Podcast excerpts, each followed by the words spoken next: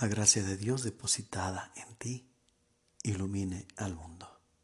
Reflexionemos el Evangelio hoy.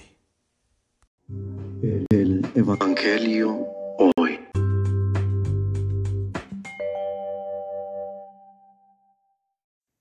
El Santo Evangelio según San Mateo.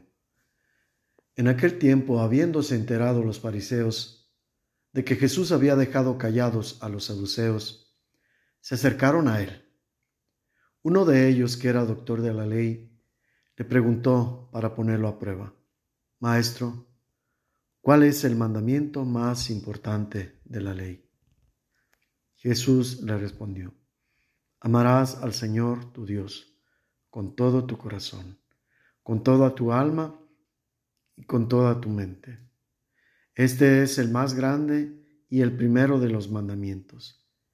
Y el segundo es semejante a este. Amarás a tu prójimo como a ti mismo. En estos dos mandamientos se funda toda la ley y los profetas. Palabra del Señor.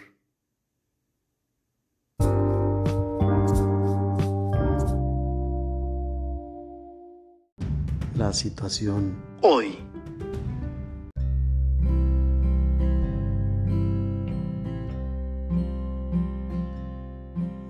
Una persona que tiene un temperamento amoroso va a ser una persona amable, va a perdonar fácil, se le va a facilitar mucho ver las cosas positivas en los demás, va a felicitarlos, va a apapacharlos, va a procurar siempre que a su alrededor todos disfruten de este mismo ambiente amoroso. Es decir, su cualidad fundamental es ser amoroso. Y de ahí se desprenden todas las otras. Y a la vez, al identificar todas las otras, vamos a deducir que es una persona amorosa. Es decir, esto último es su fundamento. Lo demás son cosas que se derivan de este fundamento. En cambio, una persona egocéntrica va a sentir envidia de todo lo demás, va a centrar la atención en lo que los demás tienen mejor que lo que tiene esta persona. Va a buscar a su alrededor el modo de que su persona destaque por encima de las demás va a ser una persona codiciosa, engreída, altanera, arrogante, que no respetará el valor de los demás. Es decir, tratará a los demás de manera desatenta la mayoría del tiempo. Y esto mismo que aplicamos a la persona amorosa se lo aplicamos a esta. Su fundamento, en este caso, es el ser egocéntrica, es decir, el pensar primero en él, después en él y al final en él. Y los demás atributos, las demás características que mencioné, van a estar derivadas de su sentido egocéntrico. Es decir, estos fundamentos, tanto el del amoroso como el del egocéntrico, tienen una misma estructura, un mismo comportamiento, un mismo modo de irse desviando hacia otras cualidades o características. La única diferencia es que uno va a ser negativo y otro positivo. Luego entonces, si el esfuerzo es el mismo, pues, ¿cuál es la diferencia entre esforzarnos por escoger lo positivo o lo negativo? Pues sabemos que siempre eligiendo lo positivo vamos a crecer como personas y vamos a crecer también como comunidad cuando yo me relacione con los demás. Simplemente es cuestión de elegir. ¿Qué quieres elegir? ¿Lo negativo para llenarte de amargura o lo positivo para llenarte de alegría, de paz y de tranquilidad? Reflexión.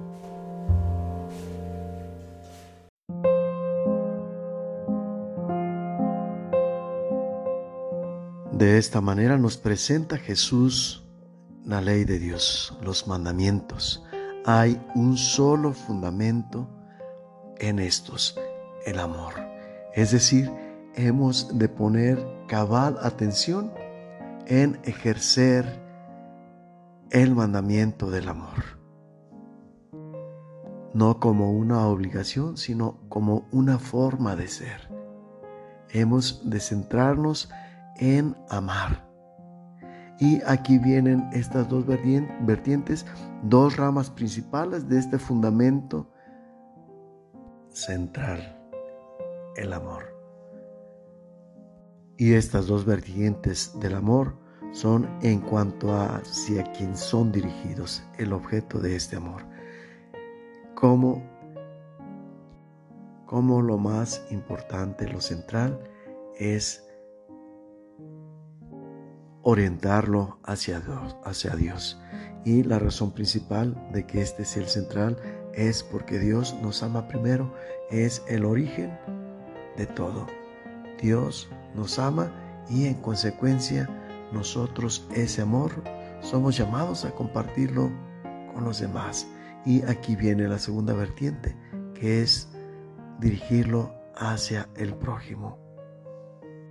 Si analizamos todos los mandamientos, van a tener estas dos orientaciones. Los primeros van a ser en cuanto al cuidado de esa comunión de amor con Dios y el resto en cuanto al cuidado de la comunión con los demás además de ser una forma de vivir el amor, es a la vez una fuerza para cumplir los mandamientos, es decir, para salvaguardar el amor que debemos a Dios y el que debemos a nuestros hermanos. Por eso, con toda razón y toda sabiduría, decía San Agustín, ama y haz lo que quieras.